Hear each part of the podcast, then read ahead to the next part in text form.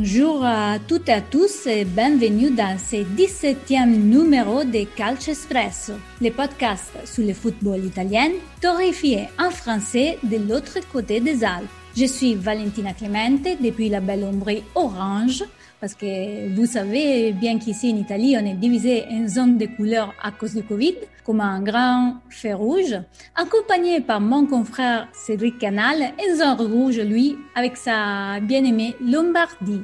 Bonjour Cédric. Bonjour Valentina, bonjour à tous. Comme la période est justement un petit peu compliqué pour aller un petit peu loin des masques, des couvre-feux, des couleurs. On va prendre la machine à remonter le temps cette semaine. Attachez vos ceintures, on vous amène dans les années 90 lorsque la Serie A dominait le football européen.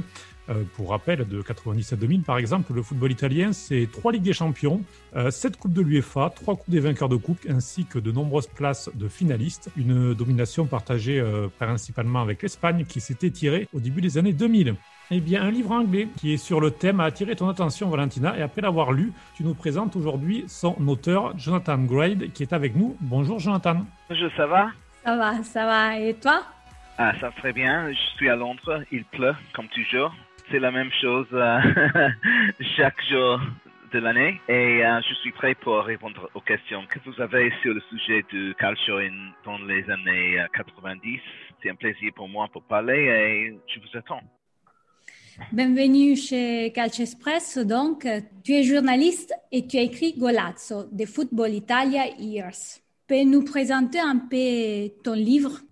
Mon livre, euh, c'est une expérience pour moi de mon euh, premier travail à Londres sur les émissions. On a fait deux émissions chaque semaine, une, émission des euh, matchs en direct d'Italie et une autre émission qui s'appelle Gazette Football Italien. Cette émission était un, grand mix de highlights du football italien et aussi des interviews avec tous les stars de la ligue et aussi, on a pris beaucoup de temps pour suivre les euh, résultats et highlights des Coupes d'Europe et de la Coupe d'Italie. Et aussi, avant, euh, nous avions un présenteur qui a fait une petite euh, revue de la presse italienne de la semaine passée. C'était euh, une image pour les Anglais qui se rappelle tout le temps. C'était un homme avec tous les, les trois journaux de sport, la Gazzetta Corriere del Sport et tout le sport.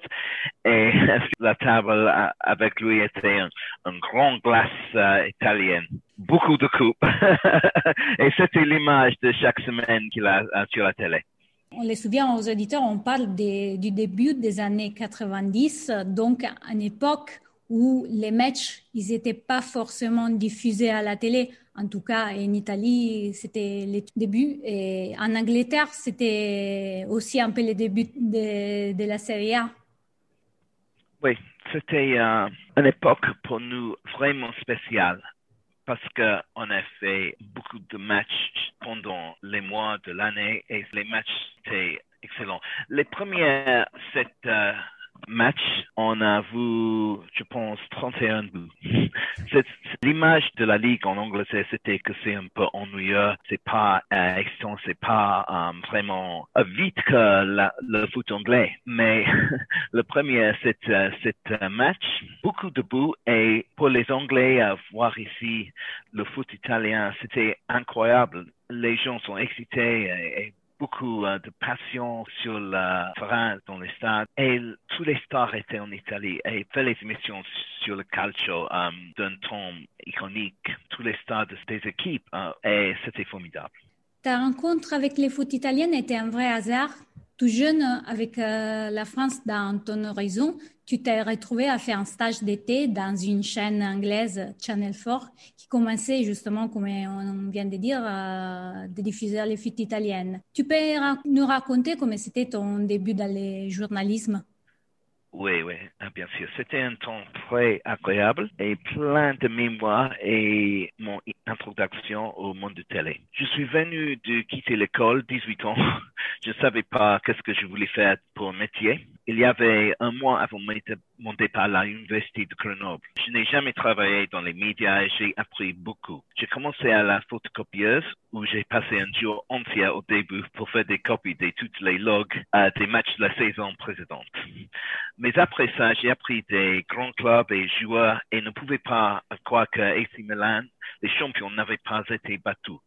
La Ligue avait tous les stars du monde du football. Les champions étaient menés trio hollandais, Gullit, Van Basten et Rijkaard. La Juventus avait le garçon d'or italien, Roberto Baggio. Toto Scilacci jouait pour l'Inter. Dennis Bergkamp est presque arrivé. Et même les autres clubs avaient superstars. Roberto Mancini à Sampdoria, Beppe Signori à Lazio, Gabriel Battistuta à Fiorentina. La liste était formidable. Et en 1992, c'est ce qui a amené euh, Chanel Fort à miser sur le foot anglais, c'est l'arrivée de Paul Gascogne à la Lazio. Ça a été euh, quelque chose de très important. Comment était la couverture du foot italien du coup en Angleterre à partir de ce moment? Est-ce que tu peux un petit peu nous raconter euh, bien tes sensations lorsque tu as découvert la Serie A en Italie?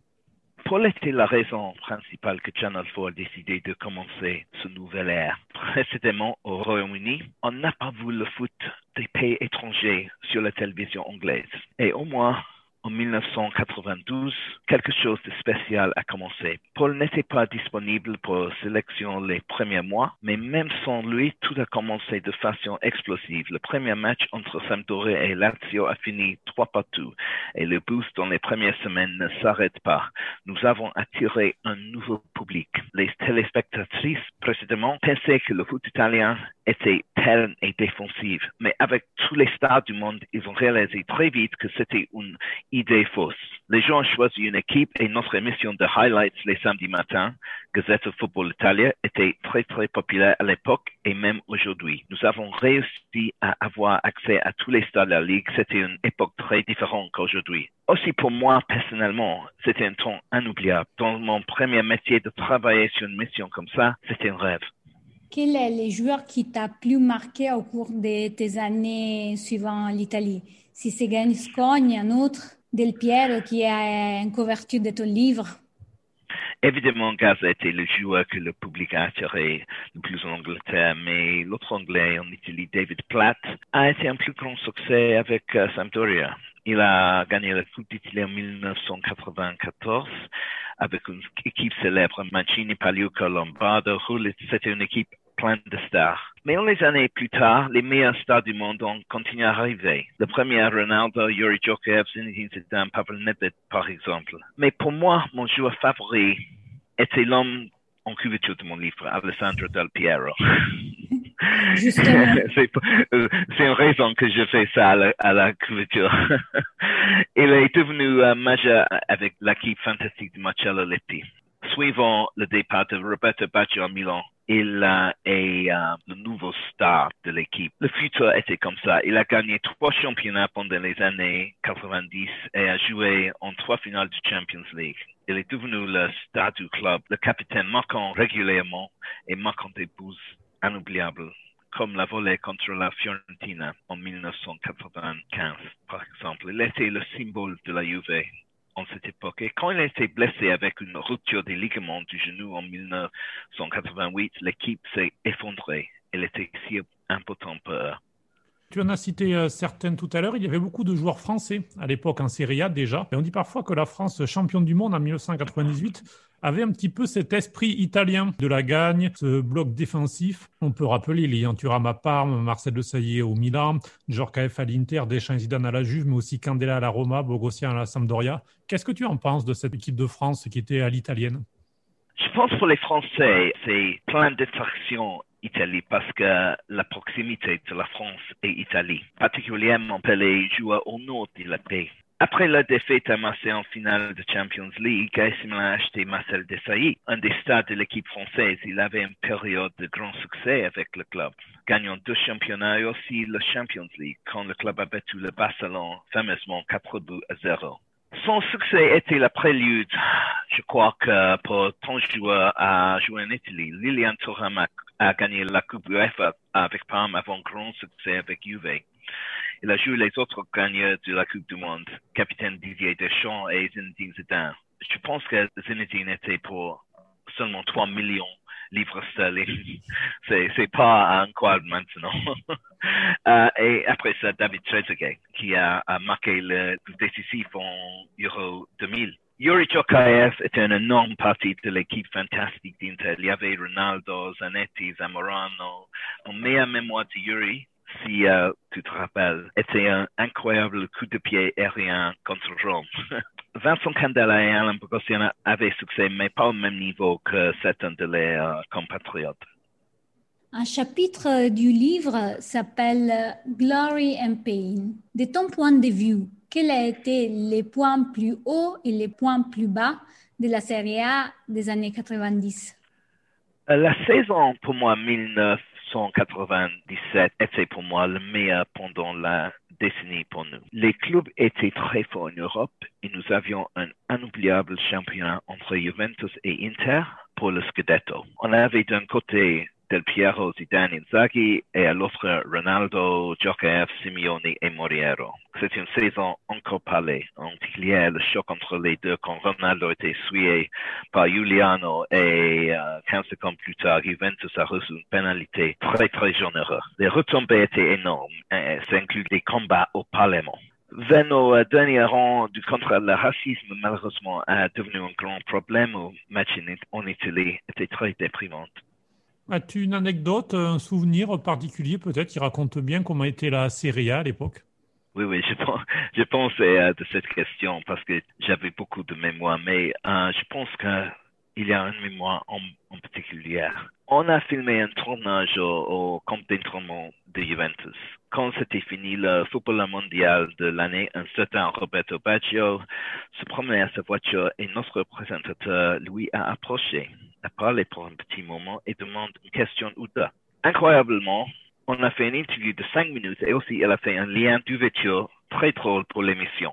On ne peut pas imaginer aujourd'hui la même chose se passe avec Messi ou Cristiano Ronaldo. Ils sont escortés des attachés de presse et agents ou qu'ils aient ailleurs.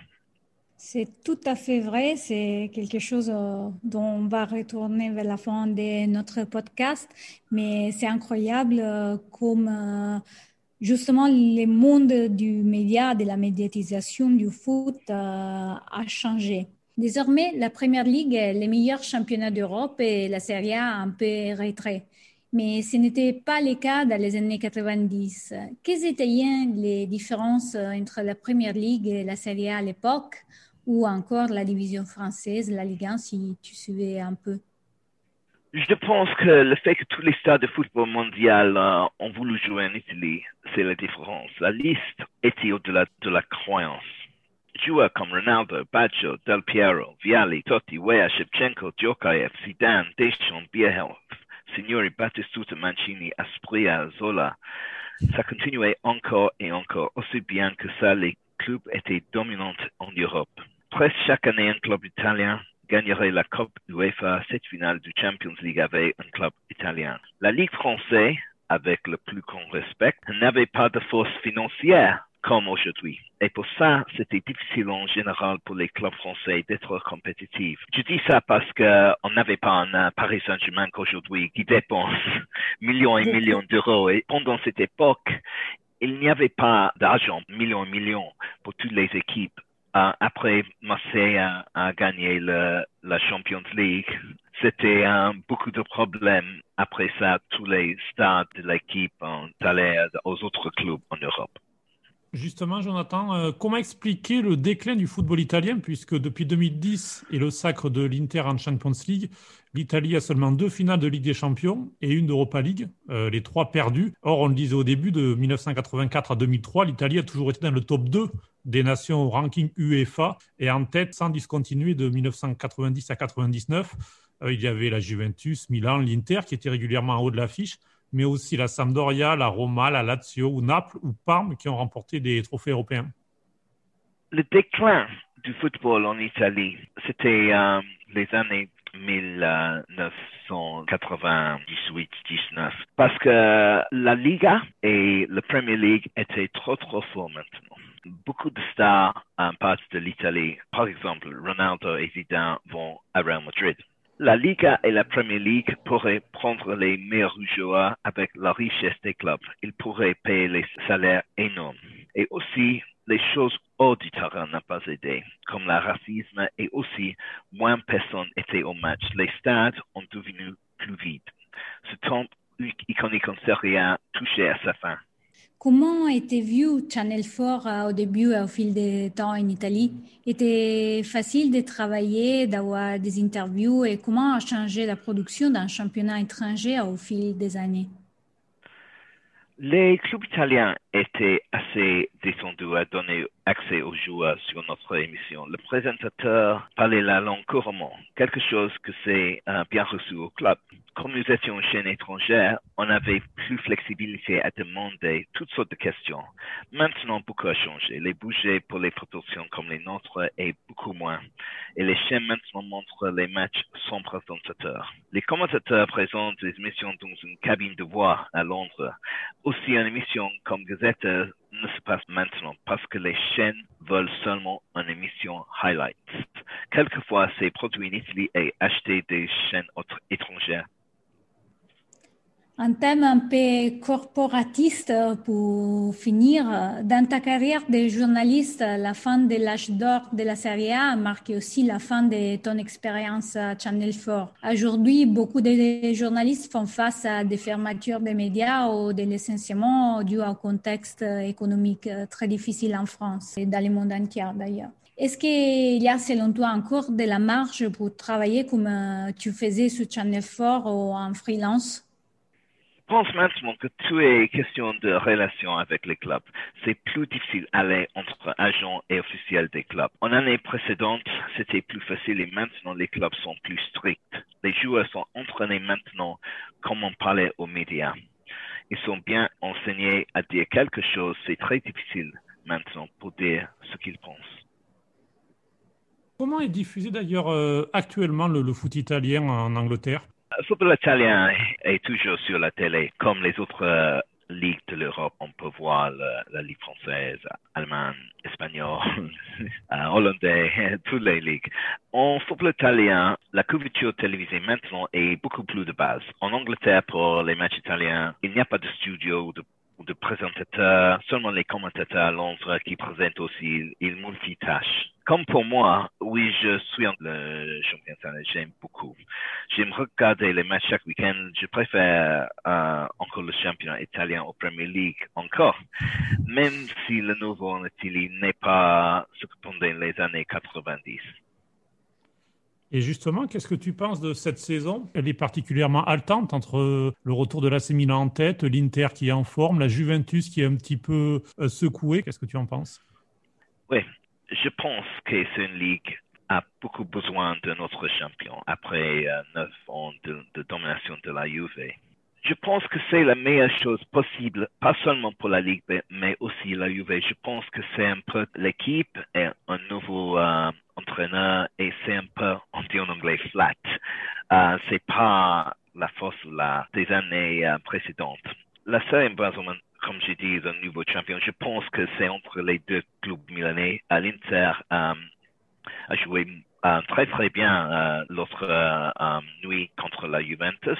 Et il pourrait être la meilleure, la meilleure chose d'avoir un autre champion, peut-être pour la Juventus. je suis certain que si nous avons nouveau champion cette saison, ils reviendront plus affirmés que jamais. C'est mon opinion, mais je pense que c'est un moment de changement. Et je pense qu'en une interview euh, avec Giorgio Chiellini l'autre soir, il a dit que c'est c'est la fin d'une ère pour la Juve je pense que c'est une bonne chose parce que c'est pas bon pour la Ligue si Juventus euh, gagne année par année. Euh, c'est, c'est assez euh, de gagner pour lui et j'espère que, qu'il serait un nouveau champion. Mais en mon opinion, s'il y a un autre champion, je voudrais Milan gagner cette année parce qu'ils ont fait une amélioration incroyable de, des années passées. Tout à fait, parce que d'ailleurs, il faut se souvenir que Piol, était proche d'être viré juste avant de reprendre la pente. Et donc, euh, c'est vrai que Milan, il a fait un progrès énorme, mais il faut pas le dire à Cédric, euh, qui est supporter de l'Inter. Donc, euh, il serait déçu de voir ses cousins gagner, non, Cédric? Non, non, non, mais il faut reconnaître le, grand mérite de Stefano Pioli, effectivement, euh, ancien entraîneur de l'Inter, hein. faut-il le rappeler, notamment aussi de, la Fiorentina et, d'autres clubs, qui a su construire l'équipe autour de Zlatan, mais pas seulement, puisqu'on le voit quand même lorsque Zlatan Ibrahimovic n'est pas là, il y a Milan gagne. Et, non, non, c'est vraiment une, très belle première partie de saison de, de leur part. Et on voit en plus qu'ils se renforcent lors de ce mercato d'hiver. Donc, ils sont des candidats sérieux au titre. Merci donc euh, Jonathan euh, pour ton éclairage. On était ravis de t'accueillir euh, ici. Et on rappelle que ton livre Golazzo pour revivre le football italien des années 90 en anglais est disponible sur Amazon. Oui, c'est vrai. On peut acheter sur Amazon et aussi c'est dans le Kindle Store. Je ne sais pas le prix en euros, mais c'est 10 livres sterling. Parfait pour un beau voyage, euh, surtout en ce moment qu'on ne peut pas bouger, ça me semble un prix plus qu'acceptable. Merci beaucoup pour euh, entendre mes mémoires de cette époque. J'aime beaucoup parler des années euh, parce que pour moi, c'était mes années plus agréables dans le travail et c'était une ligue incroyable dans ces années. merci. Merci beaucoup, Jonathan. si lancia da solo Lazzari poi dentro per Akbad Pro centrale ancora il suggerimento la palla passa per Luis Alberto che arriva alla conclusione Luis Alberto 3 a 0 Bastoni fa una cosa pazzesca e mette Barella davanti alla porta Barella in contropiede a due tocchi l'Inter raddoppia ancora le mezze ali stavolta è Barella che fa 2-0 per l'Inter Et c'est parti pour notre espresso. Et tu sers la première tasse cette semaine, Valentina. Oui, parce que je vais saluer le tour de Manzukic en Serie A. Je dois dire, je, je m'étais préparé un peu avant sur ces sujets-là avant l'officialisation de la Milan. Et j'avoue que j'étais un peu déçue de son départ à une sourdine pour un championnat mineur et les retrouver aujourd'hui à nouveau en Serie A, c'est quand même une bonne nouvelle. S'il y avait bien un joueur que j'aurais aimé prendre à la Juve pour mon Napoli, c'était lui, il représente bien le concept des katsima, qui est souvent utilisé dans les vocabulaires napolitains. Donc, je suis très curieuse de les voir l'œuvre à nouveau dans notre championnat. Sinon, on vous a vu réagir pas mal sur les changements de nom de l'Inter. Ce n'est pas Cédric? Oui, c'est vrai, le FC International Milano qui deviendra Inter Milano. La Gazzetta dello Sport l'a annoncé ce lundi matin au milieu d'articles sur le succès des Nerazzurri 2 à 0 face à la Juventus. Euh, alors, on ne connaît pas exactement les détails. Le nom de la société devrait rester celle de la création en 1908, à savoir FC International Milano. Ce serait seulement au niveau marketing que Inter Milano prendrait vraiment le dessus, ainsi qu'un nouveau logo qui mettrait réellement en avant les lettres I et M, alors que Sony a ouvert la porte à une vente partielle ou totale de ses parts du club et que le projet de nouveau stade à San Siro, même s'il a pris du retard, est toujours d'actualité. C'est un petit peu toute l'identité du club euh, qui se trouve un petit peu secouée actuellement. Euh, ce n'est pas nouveau. On prend l'exemple de la Juventus qui a changé de stade en 2011 et de logo en 2017 pour poursuivre sa croissance à l'international. L'ironie, c'est que l'Inter se passe de son nom international pour conquérir l'international. Tout à fait, euh, c'est quelque chose d'assez bizarre. Et je veux dire, nous, en Italie, on, on l'a appelé toujours Inter simplement. Quand je suis arrivée en France, c'était Inter Milan. Mhm. Donc, euh, pour la France, ça ne change pas beaucoup euh, au niveau des, comment dire, euh, des, sons aussi mhm. pour appeler les Nerazzurri. Exactement. Et puis juste pour finir, un mot sur Roberto Davelsa qui est de retour à Parme depuis dix jours. Pour rappel, l'entraîneur avait été remercié en fin de saison passée Arrivé en 2016 alors que le club était en série C. Il a porté Parme en série A avec deux montées de suite avant d'assurer le maintien, deux saisons de rang sans trop de difficultés. Quand une fin de cycle et Fabio Oliveira l'avait remplacé et devait porter un projet plus ambitieux dans le jeu et surtout dans les résultats voulus par le président Kyle G. Klaus. Euh, mais la grève n'a pas pris et donc Daversa est revenu pour sauver le club qui est dans la zone des relégables. Et le nul contre Sassuolo ce week-end a montré déjà la patte de l'entraîneur avec un retour au 4-3-3, un bloc compact et solidaire. Et voilà, on est arrivé à la fin de notre 17e numéro de la saison. Et j'espère que vous avez apprécié ces petits voyages en arrière et en Angleterre pour parler de la Serie A. Vous pouvez donc réagir à ces sujets ou nous contacter sur contact.calcespresso.com. Et vous pouvez retrouver nos épisodes précédents et nos articles sur le site calcespresso.com et nos podcasts sur les principales plateformes comme Spotify, Apple, YouTube, Amazon, etc. Vous pouvez aussi euh, nous suivre sur les réseaux sociaux, Twitter, Facebook, Instagram ou Telegram. Et puis euh, également, euh, cette semaine, nous avons le plaisir pour la première fois d'être diffusé sur Radio Grand Air qui euh, nous rejoint. Euh, on est très heureux de, de, trouver une place dans leur grille des programmes. On remercie Christophe Bouillac euh, qui a créé cette radio et qui la développe pour sa confiance. Donc tous les vendredis à 18h avec une rediffusion le dimanche à 11h.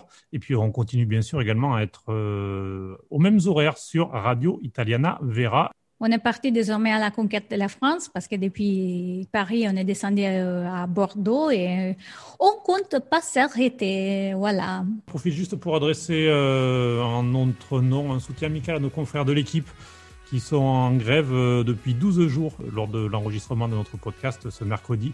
En grève pour défendre une idée du journalisme et de l'équipe, un quotidien au passé glorieux et qui mérite un futur de qualité. Donc on leur fait un petit coucou.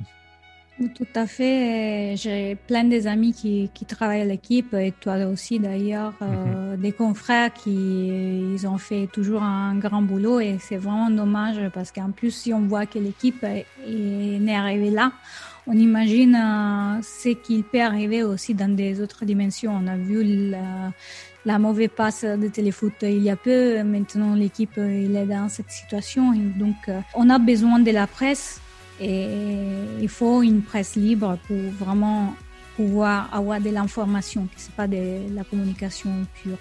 Les soutiens, que ce soit des sportifs ou du monde aussi euh, politique, de la culture, les lecteurs, on voit le, la place qu'a l'équipe dans le patrimoine euh, français.